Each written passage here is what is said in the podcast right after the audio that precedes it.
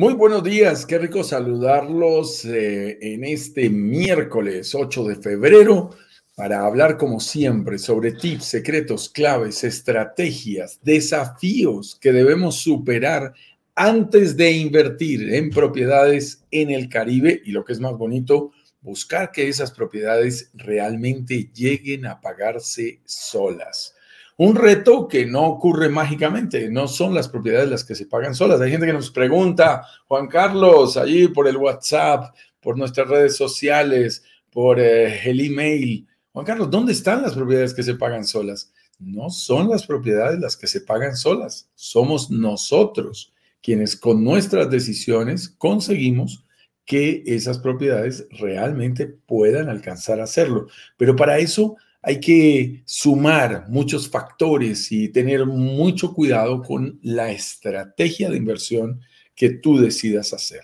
Así que eso va a ser algo muy importante y por eso nos encanta cada día, de lunes a viernes, a las 10 con 10, hora internacional de Miami, que es la que hemos adoptado como hora internacional del Caribe, compartir contigo todos estos tips, todos estos secretos, todos estos contenidos de valor para que tú te, prepares, te vayas eh, educando financieramente cada vez más, vayas teniendo más conocimiento, más elementos de juicio a la hora que tengas la intención de explorar una posibilidad de inversión. Y nosotros, de cuando en cuando, la semana pasada tuvimos un lanzamiento muy interesante en República Dominicana. De cuando en cuando, no te podemos decir exactamente la fecha, porque van surgiendo a partir de las negociaciones que vamos haciendo con los desarrolladores, constructores, promotores, como lo digan en tu país, eh, en los diferentes países, cuando surge la oportunidad, negociamos por volumen, buscamos las mejores condiciones y orquestamos un lanzamiento. Y en ese lanzamiento, primero liberamos unas clases, la clase 1 sobre los siete pecados capitales, que son, esos errores que debes evitar para perder dinero, la clase 2, que es muy importante, sobre cómo descubrir tu verdadera capacidad de inversión, y la clase 3, que es absolutamente clave, sobre cómo lograr que eh, puedas llegar a escalar, para que puedas llegar a tener no una, sino dos, tres, cinco, siete o más propiedades en los siguientes años. Muy bien. ¿Cuándo va a ser el próximo lanzamiento? Te lo estaremos anunciando oportunamente. Tienes que vivir por aquí, pegadito de nosotros, para establecerlo. Y arranquemos con el tema del día de hoy. Ah, a ver, ayúdenme con el tema para que suba, porque lo estoy viendo rotar el tema, pero lo quiero poner arriba. A ver, lo cambiamos de formato para que quede bien claro. Listos, que no se desplace y que nos deje mostrarlo. Aquí está. ¿Listos? El tema de hoy es cuál es la diferencia entre una promesa de compra-venta y una escritura.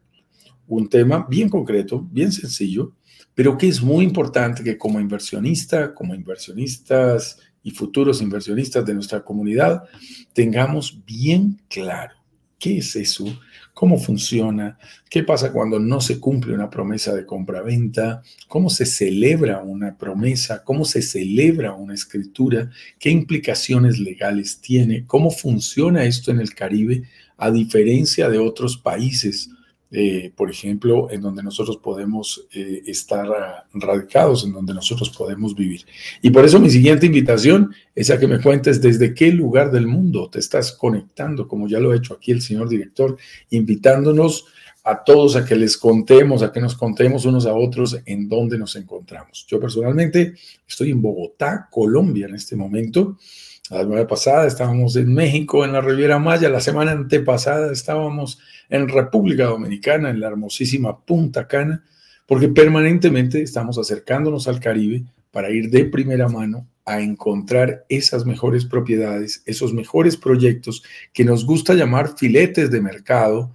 Eh, así, a los que nos gustan los asados, es encontrar un, buen filetico, un ribeye, ¿no? Un, tibón, una cosita así, una punta de anca una cosa bien agradable, una picaña, le dicen en algunos lugares, que es, que es ese pedacito de carne jugoso, agradable, que realmente eh, eh, ofrece la mejor opción de la gastronomía. Y, y asimismo ocurre con el mundo de la inversión inmobiliaria. Hay que encontrar esos proyectos en los lugares adecuados para garantizar que de verdad tengan la posibilidad de generarte una alta rentabilidad. Vamos a entrar en materia con lo referido para el día de hoy, recordando que nuestro tema es cuál es la diferencia entre promesa de compra-venta y una escritura. Y lo primero es reconocer por qué debes conocer sobre estos temas, por qué debes saber un poco acerca de estos temas. Yo personalmente soy ingeniero y no, y no, no, no, no soy tan bueno con los contratos. Lo tengo que comentar hoy porque no soy un erudito de la materia. Seguramente tendremos participantes tanto en vivo, que además los invitamos a que nos cuenten desde dónde se están conectando con nosotros el día de hoy, desde qué ciudad y país, que puedan tener formación, por ejemplo, de, de abogados o de expertos en temas contractuales. Yo, yo no soy un experto en esto, pero quiero que tengan presente lo siguiente como inversionista he tenido que aprender de contratos. He tenido que aprender a leer contratos, he tenido que aprender a celebrar contratos, he tenido que, aprender a ser cuidadoso con los contratos. He perdido dinero por no saber celebrar bien contratos. Y ahí es cuando tú dices, oh, ya aprendí, ahora sí aprendí. Claro, ya perdimos dinero, ya aprendimos. Hay gente que me dice, Juan Carlos, yo, yo no veo para, perdón, yo no veo para qué estudiar tanto. Yo, yo creo que definitivamente en este mundo de los negocios la mejor maestra es la experiencia. Yo siempre le digo a quien me dice eso, tienes toda la razón. La mejor maestra es la experiencia, pero también es la más costosa, sobre todo en el mundo de las inversiones. Porque cuando uno aprende por experiencia, yo te puedo decir, ay, sí, ya aprendí, pero eso significa, ya me equivoqué, ya perdí dinero. Eh, y eso no siempre es lo ideal. Si, si a mí me hubieran enseñado más cosas, si yo hubiera tenido un canal como este, en donde me compartieran tantos conocimientos previos antes de invertir, realmente me hubiese, me hubiese gustado que existiera y me hubiese ahorrado muchísimo dinero y tiempo. Y eso es lo que nosotros queremos. Entonces, un buen inversionista inmobiliario, sin importar en qué país inviertas, si inviertes en tu propio país o si inviertes en un país diferente, debe ser un conocedor del tema contractual.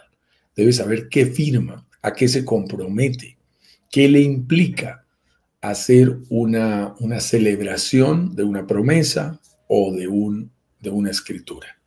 Y por eso vamos a entrar en materia, porque eso significa para ti prevenir, que no vas a perder dinero por esta causa. Vamos a empezar eh, definiendo con cosas bien básicas. ¿Qué es una promesa de compra-venta?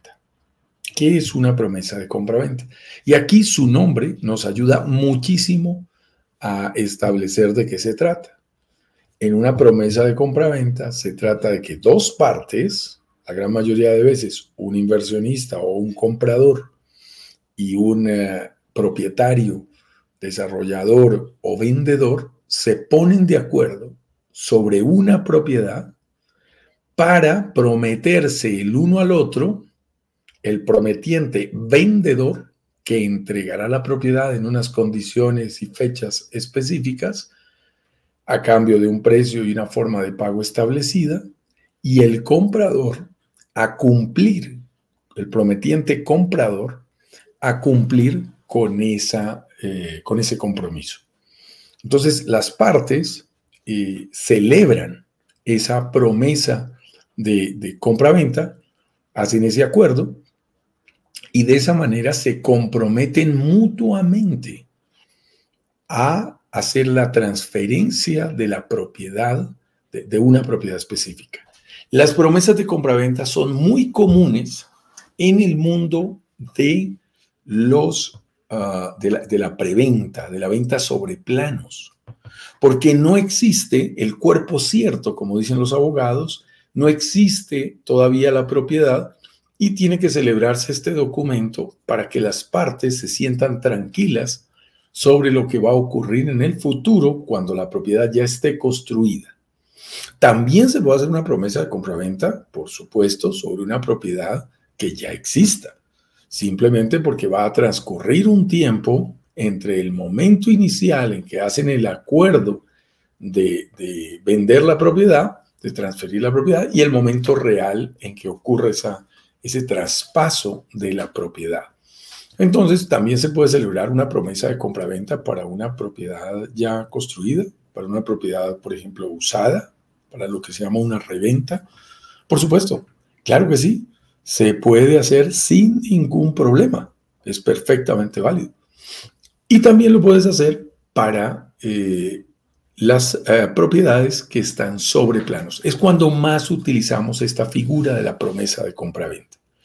¿Cómo se celebra una promesa de compraventa? Básicamente es un documento, eh, por muchos años fue un documento exclusivamente físico, en donde se estipulaban, hoja a hoja, las, eh, los compromisos mutuos, en especial de descripción de las características de la propiedad, para que se cumpliera con la promesa de la tipología, características, eh, dotación, amoblamiento que, que se prometió, toda la especificación de la propiedad como el producto al cual el vendedor se compromete a entregarle al prometiente comprador, y luego la forma de pago, que se especifica muy, muy escuetamente, muy detalladamente. Eso significa que una buena promesa de compraventa quedan exactamente los porcentajes, los valores y las fechas en la que una propiedad se va a ir pagando. ¿A qué se compromete el prometiente comprador eh, a pagar? ¿En qué condiciones? ¿Ok? Una buena promesa también tiene algo que es muy importante y es que aclara y dice, ¿y qué pasa si no se cumple con la promesa. A mí me parece interesante, porque los abogados lo enseñan a uno a pensar mal. Discúlpenme aquí los abogados. Vuelvo a insistir, yo soy ingeniero.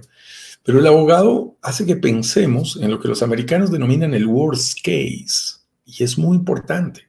El peor de los escenarios, el peor de los casos. ¿Y si yo no puedo cumplir la promesa? ¿Y si no me cumple la promesa? Eh, mi, mi desarrollador, si él no me entrega lo prometido, tiene que haber unas cláusulas que nos cubran mutuamente dentro de la promesa, que es un contrato y que es ley entre las partes, para saber que si uno de los dos incumple, va a resarcir e-, ese, ese incumplimiento con una multa. Generalmente el, incumplir una promesa de compra-venta conlleva una multa que indemniza a la contraparte para que esa contraparte diga, ok, no me compraste porque no quisiste seguir pagando, no pudiste seguir pagando, yo me vi perjudicado, yo esperaba concretar esa venta, contaba con ese flujo de caja, tuve que incurrir en un costo financiero, entonces tengo que cobrarte una multa y se dice de cuánto va a ser esa multa. Cuando tú firmas la promesa, ya conoces previamente de cuánto va a ser esa multa en caso de que se incumpla. Y si incumple el desarrollador, también, por supuesto. También hay multas para los desarrolladores, también hay multas para el constructor. Si no cumple con las fechas y condiciones de lo pactado y lo acordado en esa promesa de compraventa, si, si no entrega el proyecto en las condiciones dadas, si no cumple con las fechas dadas. Ahora, después de la pandemia, los desarrolladores han tomado las holguras del caso, porque a más de uno le cobraron multas por no entregar a tiempo que tenían firmadas, razón por la cual hoy es muy común, no solo en el Caribe, sino en todos, eh, todos los lugares del mundo, también en propiedades urbanas, las grandes ciudades, que hoy un desarrollador se tome una holgura y la deje por escrito de hasta de seis meses, entre tres y seis meses de holgura después de la fecha que prometió entregar y sin incurrir en ninguna multa. Esto ocurrió y digamos que antes eran 90 días el, el, promedio del mercado, hoy es 180 días el promedio del mercado, seis meses, básicamente producto de la pandemia que llevó a que muchas constructoras no pudieran cumplir con sus tiempos de entrega de sus obras.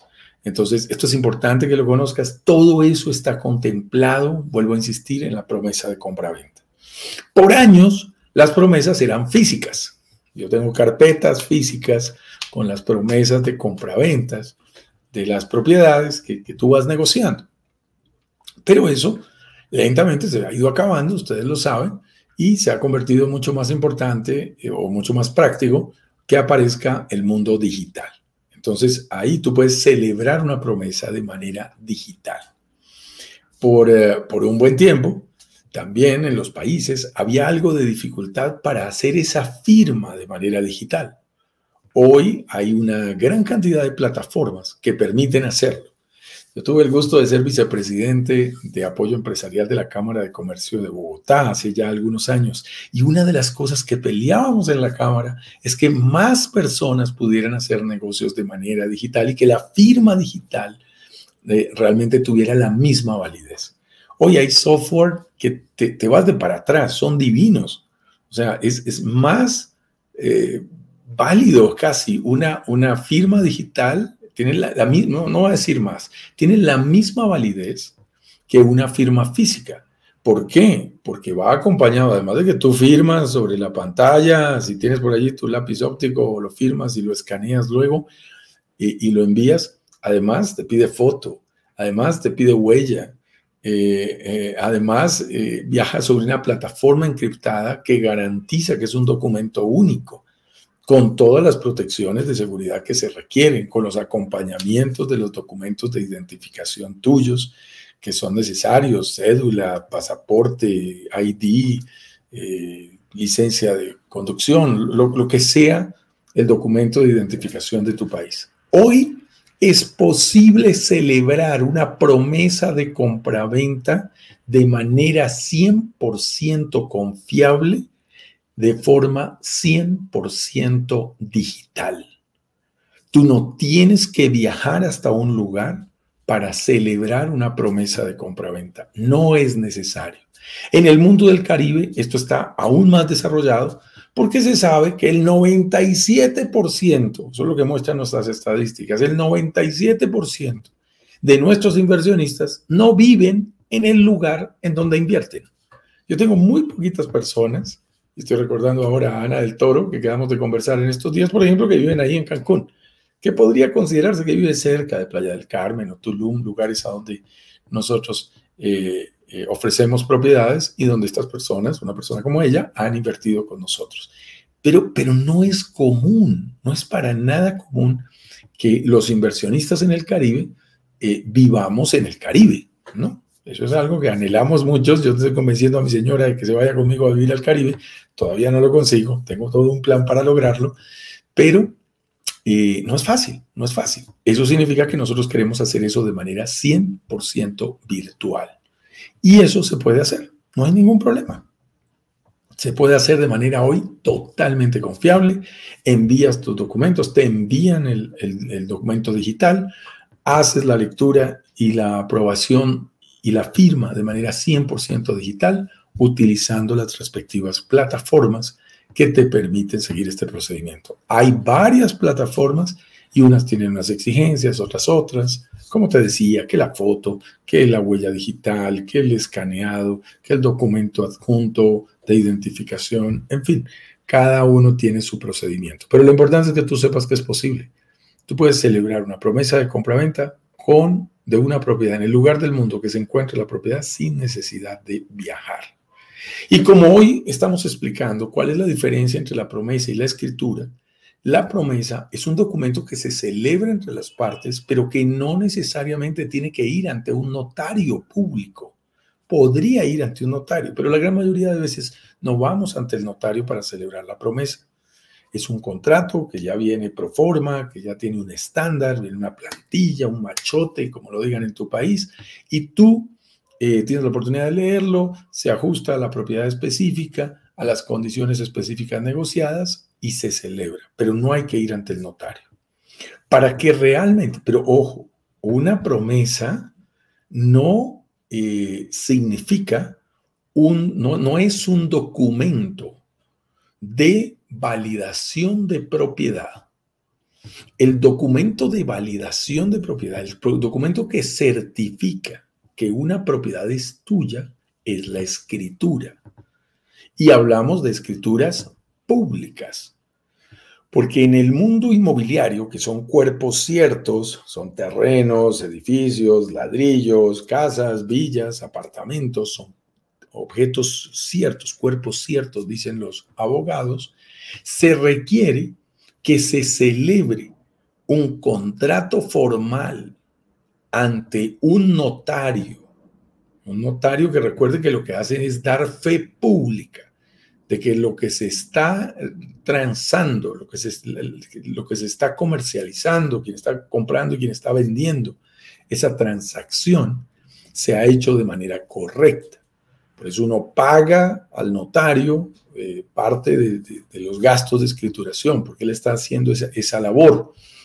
Ser notario es buen negocio, pero eso es otra cosa, eh, porque tiene muchos clientes y porque, y porque realmente es muy interesante, pero, pero vuelvo y les digo, eso es otra cosa. Lo importante es, se celebra esta escritura pública, que es un nuevo contrato, que generalmente refleja gran parte de la información que está en la promesa, pero ya se complementa con datos mucho más específicos de la propiedad. En especial sobre sus coordenadas, el cenit, eh, los límites, eh, contra qué limita por el norte, por el sur, por el oeste, por el este, eh, por arriba, por abajo, cuando se trata de un departamento, a qué tiene derechos en las áreas sociales, el reglamento de propiedad horizontal, eh, la gran mayoría de las veces acompaña la escritura para decir cuáles son las reglas de juego, por ejemplo, si se permite tener Airbnb o no, todo ese tipo de cosas. Es, muy importante y son muy importantes. Todo eso eh, va en la escritura que tiene necesariamente que celebrarse ante un notario. Y eso genera unos gastos notariales. Y también ahí inmediatamente aparece el Estado, que siempre nos acompaña, ¿cierto? Hay una frase por allí que creo que es de Lincoln o de, o de Benjamin Franklin, que dice que lo único seguro en la vida es la muerte y los impuestos. Aparece la administración de impuestos y en el momento en que se hace la transferencia de la propiedad, que es en el momento en que se firman escrituras, ahí en ese instante también se pagan gastos notariales y se pagan impuestos, impuestos al Estado, que dependiendo del país pueden ser unos u otros. Tenemos países que pagan el 3, 4% de impuestos en esas transferencias. Tenemos países que pagan el 6, 7, 8% en esas transferencias. Tenemos países, por ejemplo, como el lanzamiento que hicimos la semana pasada en República Dominicana, en donde hay exención de impuestos para algunas propiedades turísticas, gracias a la ley Confotur, no se paga ese impuesto, que normalmente es del 3%. En México, en la Riviera Maya, ese impuesto es de un 6.3, 6.4%. Yo lo proyecto en mis simuladores al 7%, contando todos los gastos notariales y dejando un poquito de holgura. Pero tiene un costo celebrar ese proceso. ¿Cómo es el proceso de firmar escrituras? Es ante entidad financiera, perdón, ante entidad pública, ante notario, uh, debe quedar en una oficina. En Colombia se llamaría Oficina de Instrumentos Públicos. En cada uno de los países tiene un nombre diferente, pero es una hoja de registro eh, o es un lugar en donde se hacen los registros de las propiedades, que además luego cualquier persona puede consultar y saber quién es el propietario de una propiedad o no. Eh, eso es un documento público, de tal manera que todas esas escrituras tienen que quedar archivadas, ordenadas, eh, como en una gran biblioteca pública, llamémoslo, que puede ser consultada por cualquier persona.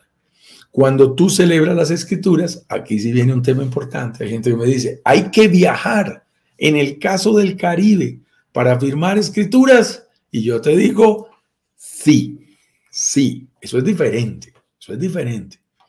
Cuando tú inviertes sobre planos, firmas la promesa eh, vas haciendo tu plan de pagos. Si no tienes problema, firma la promesa con el acuerdo de la forma de pago que tú hayas definido con el desarrollador. Y transcurre el tiempo, por ejemplo, de la construcción, que en el caso nuestro, la gran mayoría de nuestros proyectos son en ventas eh, sobre planos.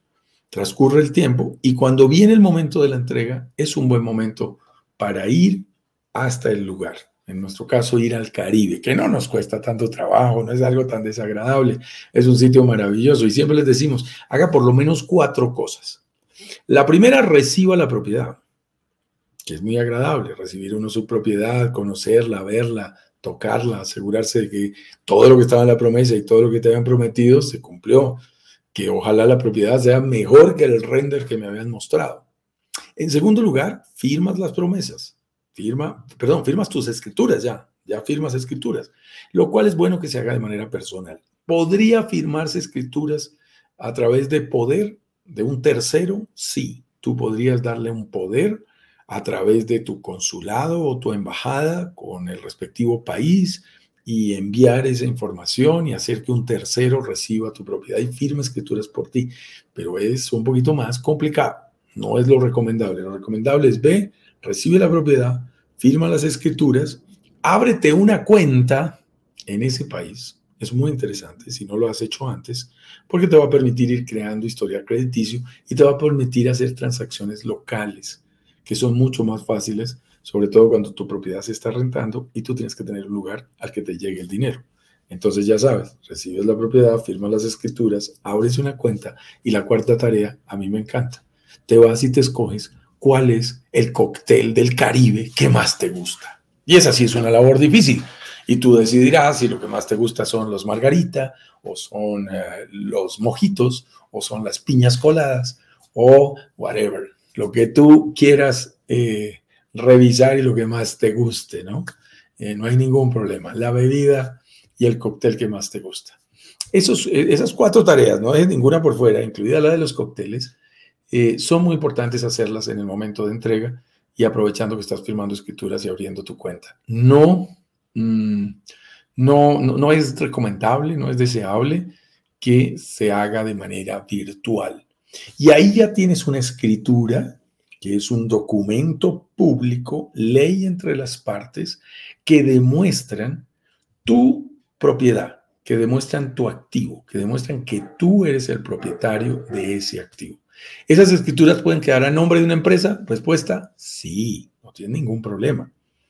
Pero si tú las dejas a nombre de una empresa y después quieres crédito hipotecario, por ejemplo, ah, vas a tener que tener cuidado porque depende de si consigues crédito hipotecario para una empresa, o sea, si tu empresa logra demostrar todos los, cumplir todos los requisitos para que te den el crédito. Puede estar a nombre de dos personas, puede estar a nombre de hermanos, puede estar a nombre de dos amigos, puede estar a nombre de una pareja que todavía no se ha constituido formalmente como pareja. Sí, tú puedes poner las escrituras a nombre de quien tú quieras. No hay ningún problema, no hay ninguna limitación para eso. Las limitaciones tienen que ver con los créditos hipotecarios. Ah, eso sí, a nombre de quien pusiste la propiedad, pues va a tener que demostrar su crédito hipotecario. Ahora, en el momento en que tú estás firmando escrituras, es porque ya pagaste el 100% de la propiedad. ¿Eso qué significa? Si estás firmando escrituras, es porque o con tus propios recursos o con eh, eh, apalancamiento financiero, con un crédito hipotecario, ya salió ese crédito, el banco o la entidad financiera le desembolsó al desarrollador y el desarrollador libera la propiedad a tu nombre y está dispuesto a firmar la escritura. Ahí ya está resuelto el problema del crédito, ¿no? Cuando estamos firmando escrituras. Eso, esto no ocurre antes, ocurre después. Muy bien. De esta manera, creo que sin ser abogados, eh, te das cuenta que hemos tenido que aprender un poquito cuando somos inversionistas inmobiliarios sobre estos temas. Y por eso te invito, si tienes preguntas, eh, dudas, si tienes comentarios que quieras hacernos, pues será un gusto leerlos y participar también con ustedes en estos minutos que nos quedan. Eh, en este live que habíamos estimado iba a tomarnos alrededor de 30 minutos como lo estamos cumpliendo. Entonces se vuelve muy importante, muy, muy importante que tú conozcas a manera de resumen y de conclusión de lo que hemos visto hoy.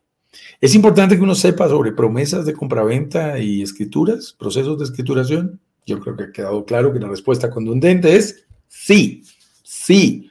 Es muy importante que un inversionista inmobiliario sepa de estos dos tipos de contratos, tanto celebrar promesas de compraventa y entender cómo funcionan, cómo operan y qué implicaciones tienen, como aprender a celebrar o a firmar, lo que se llama, a, a perder el proceso de firmar escrituras. Es muy importante. ¿Ok? Hay que leer cuidadosamente, hay que ir despacio, pide una copia previa. A mí el mejor sitio para leer contratos, se los tengo que decir, es, son los aviones.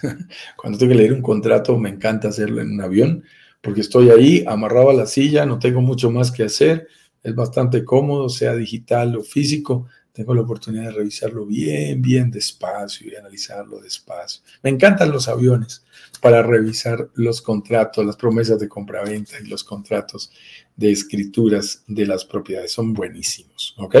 Para que los tengas presentes. Pero tienes que aprender a revisarlos. Tienes que aprender que ahí estás generando un compromiso entre las partes del cual luego vas a tener que cumplirlas, que es lo más importante. Voy a aprovechar para saludar, ahí está el, como el resumen del día de hoy. Saludo a la gente que nos está acompañando el día de hoy. Jorge, Jorge Bernal eh, está con nosotros por aquí en eh, el Instagram. Luixi Jiménez, eh, Marketing JBP, Nora 4018, Viajera 2078, 78, Yosimil me manda un hola, qué gusto Yosimil. Supongo que estás en República Dominicana, ¿verdad? Eres la Yosimil que yo conozco. Muy bien. Por aquí me manda saludos. Farid García. Un saludo para ti, Yosimil. Aprovecho para todo el equipo de trabajo que está contigo. Gente de la industria inmobiliaria muy, muy buena. Eh, Claudia Patricia Fitness por aquí. Francisco P. Sebastián Rivera 7. Roma Cos, Romaco Store. Romaco Store. A veces no es fácil leer rápido aquí en el Instagram e identificar sus nombres que pueden ser un poquito extraños, ¿ok? Y por aquí tengo a Nicole Maldonado Vega, quien nos dice, hola Juan Carlos, si en algún proyecto no dan el crédito, devuelven el pie o abono entregado, ¿cómo es esa devolución? Soy de Chile. Nicole, Excelente pregunta la que nos estás haciendo, muy valiosa y te la agradecemos a nombre de todos los miembros de nuestra comunidad de inversionistas y futuros inversionistas. Porque hay personas que se quedan calladitas y dices, ay, esa pregunta yo la, la hubiera querido hacer. O no se me ocurrió, o la quería hacer, pero me dio pereza. Entonces, gracias Nicole, porque nos permites eh, ilustrar sobre el tema a todos los participantes de nuestra comunidad, a quienes nos ven en vivo y a quienes nos ven en repetición. Son muchos más los que nos ven en repeticiones. Ustedes entran a nuestro canal de YouTube y tiene más de 1.2 millones de visualizaciones. Es mucha la gente que nos ve en otros horarios porque está ubicada en otros lugares. Mm, tenemos inversionistas nuestros hasta en Australia, en Suecia, en España. Entonces eh, es normal que nos vean también en otros horarios. Respuesta. En el, si no te dan el crédito, te devuelven el pie o el bono o el abono entregado. La respuesta es sí, si tú has firmado dentro de la promesa una cláusula que se llame cesión de promesa sin multa. Si tú no has firmado esa cláusula, nosotros buscamos siempre exigirla en la mitad de nuestros lanzamientos. La respuesta es, cuidado, te van a devolver el valor de tu cuota inicial, enganche inicial, down payment, pie o abono entregado, menos el valor que está estipulado de la multa. Te devuelven, aquí restan la multa y te devuelven tu eh, restante dinero. ¿De cuánto puede ser la multa? Es una buena pregunta. Bueno, las multas dependen de cada país, de cada circunstancia, de cada desarrollo, pero hay multas del 5, 10, 15, 20%, 25% sobre el valor total de la propiedad. ¿Ok? Las multas son altas. Entonces tienes que tener cuidado. Reglas para que se te devuelva ese dinero en cualquier circunstancia. Que tú estés al día. Que tú hayas cumplido con todos, y subrayo la palabra, todos los compromisos que estén en la promesa de compra-venta. Hay gente que se atrasa, no paga por alguna razón, hizo mal su flujo de caja, no se le dieron bien las circunstancias. Y después de estar atrasado, quiere hacer esa sesión. Tienen que tener cuidado, porque si tú estás atrasado, ningún desarrollador te va a hacer esa sesión sin multa. No, tienes que estar al día y estando al día, tienes la oportunidad de pedir tu sesión. Si la acordaste sin multa, porque hiciste parte de un lanzamiento como los que hacemos en Brokers Digitales Caribe, estará fantástico. Si no la acordaste y va con multa, pues tendrás que pagar la multa respectiva.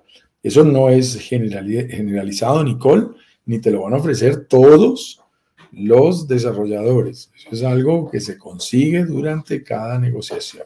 María Fernanda me dice, hola Juan Carlos, me encanta tu mapa mundi de tu muro, es en madera.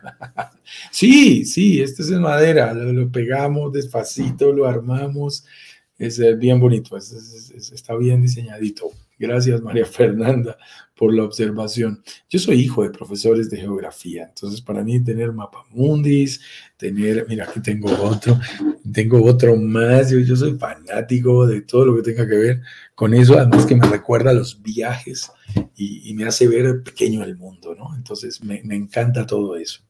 Muy bien, María Fernanda dice, una pregunta.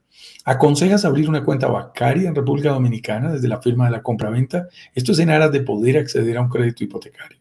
Respuesta, sí, contundente sí, María Fernanda.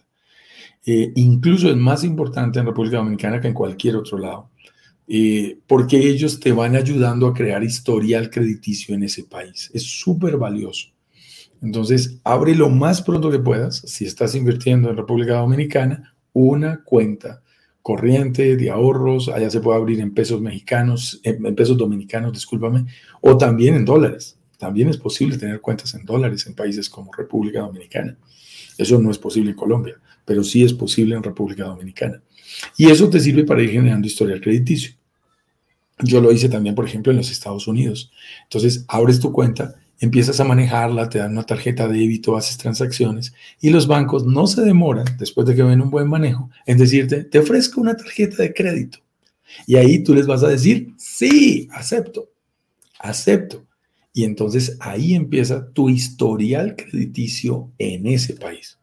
Y es importante que si aceptas la tarjeta, y te lo digo porque me pasó, aceptas la tarjeta y dices, bueno, pero yo casi no la uso.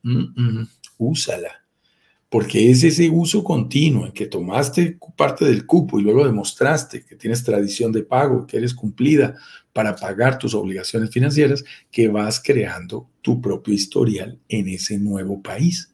Así que es muy interesante. Y luego, eh, créeme, los bancos no se demoran después de ver que tú tienes una tarjeta bien manejada en hacer cosas como ampliarte el cupo o empezar a ofrecerte crédito de libre inversión y todo eso que está generando historial crediticio en ese país. Así que tiene mucho sentido eh, y, vale la pena realmente hacerlo. ¿Es posible abrir una cuenta de forma virtual? ¿Con qué bancos aconsejas? ¡Wow! Excelente pregunta. ¡Wow!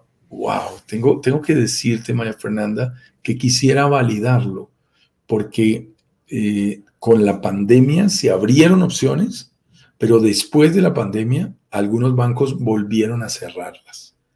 Entonces, como yo tengo tu número, voy a, voy a buscarte las opciones. Yo creería que sí, yo creería que sí. Hace dos años, año y medio era posible. Discúlpame que este último año siento que han podido cambiar algunas políticas de algunos bancos, entonces hay que tener cuidado. Y los bancos que más aconsejamos son, curiosamente, no siempre son los bancos más grandes. Tienes que, tienes que buscar bancos que les gusten los extranjeros. A veces el banco más grande no es el banco más internacional de ese país. Eh, en el caso de Dominicana, hay un banco muy conocido que es grande y trabaja muy bien, que es el Banco Popular. Ese banco es muy bueno, tiene una muy buena infraestructura. Para abrir una cuenta es buenísimo para los créditos podría ser eh, uno de los créditos de una tasa ligeramente más alta, pero son muy rápidos, son muy tecnológicos. Es lo mismo que hace un Banco Colombia en nuestro país.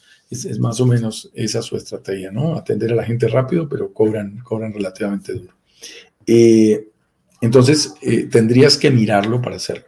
Yo sé, por ejemplo, que en Estados Unidos se pueden hacer aperturas de cuentas totalmente virtuales, porque yo personalmente las he hecho sin ningún problema en Dominicana estaban vigentes, ahora después de la pandemia, déjame revisar si, si eso cambió, porque hay que tener cuidado.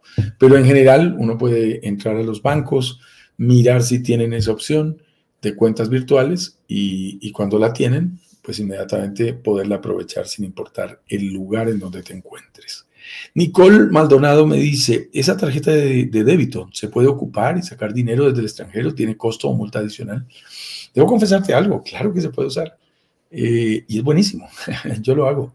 Eso significa que pido que consignen mis ingresos en esos países donde estoy invirtiendo y yo puedo desde mi país sacar dinero por un cajero con un costo razonable. Digamos que sacar mucho dinero y meter a la la tarjeta al cajero electrónico repetidas veces para sacar un monto grande, no sé, de 5 mil, 10 mil dólares, eh, ya podría acarrearte un costo que no se justifique. Pero, pero lo más interesante es que tú puedes hacer pagos. Yo pago en el supermercado, pago en el restaurante, pago en la tienda de ropa sin ningún problema eh, y sin grandes costos adicionales. Así que es tu cuenta, es tu tarjeta débito internacional, amparada por cualquier franquicia, Mastercard, Visa, American Express, la que, la que utilice ese banco eh, y funciona bastante bien. ¿Y puedo sacar la plata por un cajero? Claro, claro.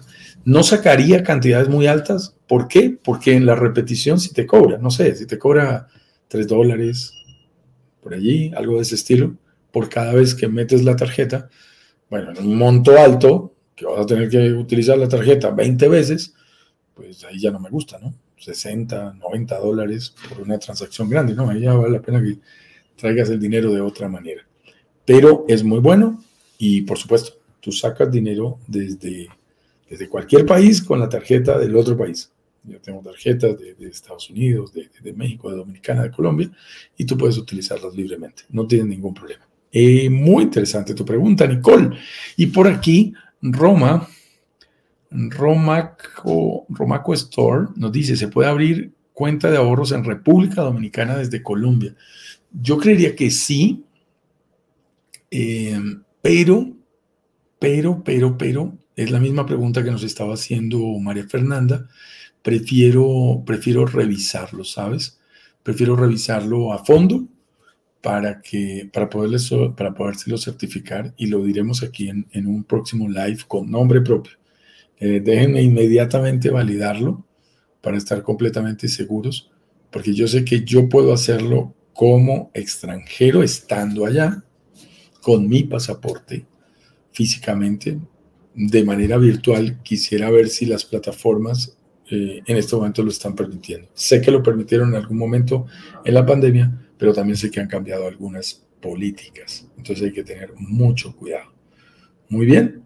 Ok, entonces por aquí nos dice muchas gracias Nicole, nos dice muchas gracias eh, María Fernanda, quedamos pendientes de nuestra reunión. María Fernanda, ahorita mismo al terminar, porfa, eh, escribámonos y hacemos la coordinación de la reunión que tenemos pendiente contigo para que no se me pase. A veces con tantas obligaciones por allí, no quiero que se me pase ningún pendiente. Para mí ha sido un verdadero gusto estar con ustedes el día de hoy hablando sobre un nuevo tema, un tema interesante. Nuestro tema del día de hoy, ¿cuál es la diferencia entre una promesa de compraventa y una escritura? Si tú o alguien que tú conoces, un amigo, un familiar, un vecino, un colega de trabajo, está interesado en aprender más y descubrir eh, cómo invertir y disfrutar de propiedades en el Caribe, tú puedes enviarle este enlace. Puedes pedir directamente el acceso a nuestra comunidad y a nuestros grupos de WhatsApp o enviarle el enlace, invitarlo a que entre a brokersdigitalescaribe.com barra workshop. Lo repito, www.brokersdigitalescaribe.com barra workshop, slash workshop. Y ahí se va a enterar, se va a poder registrar con nosotros, se va a poder enterar de todas las actividades que nosotros estamos realizando permanentemente. Si te gustó este video, regálanos un like en la red, en la red social de tu preferencia. Recuerda, recuerda también suscribirte para que recibas automáticamente las notificaciones cada vez que publicamos un contenido de valor nuevo. Así que suscríbete al YouTube, a Facebook, a Instagram, a la red social de tu preferencia. En todas estamos como Brokers Digitales Caribe, así que es muy fácil ubicarnos. Para mí ha sido un verdadero gusto estar con ustedes. Nos fuimos un poquito largo gracias a las preguntas. Vamos a llegar a los 45 minutos de live. Para nosotros es un gusto haber estado aquí y no se pierdan nuestro live del día de mañana a las 10 con 10 todos los días, de lunes a viernes. Aquí estamos para acompañarlos. Abrazos digitales, muchos éxitos y muchas inversiones inmobiliarias exitosas también para ustedes, ojalá en el mundo del Caribe. Chao, chao. Feliz día para todos.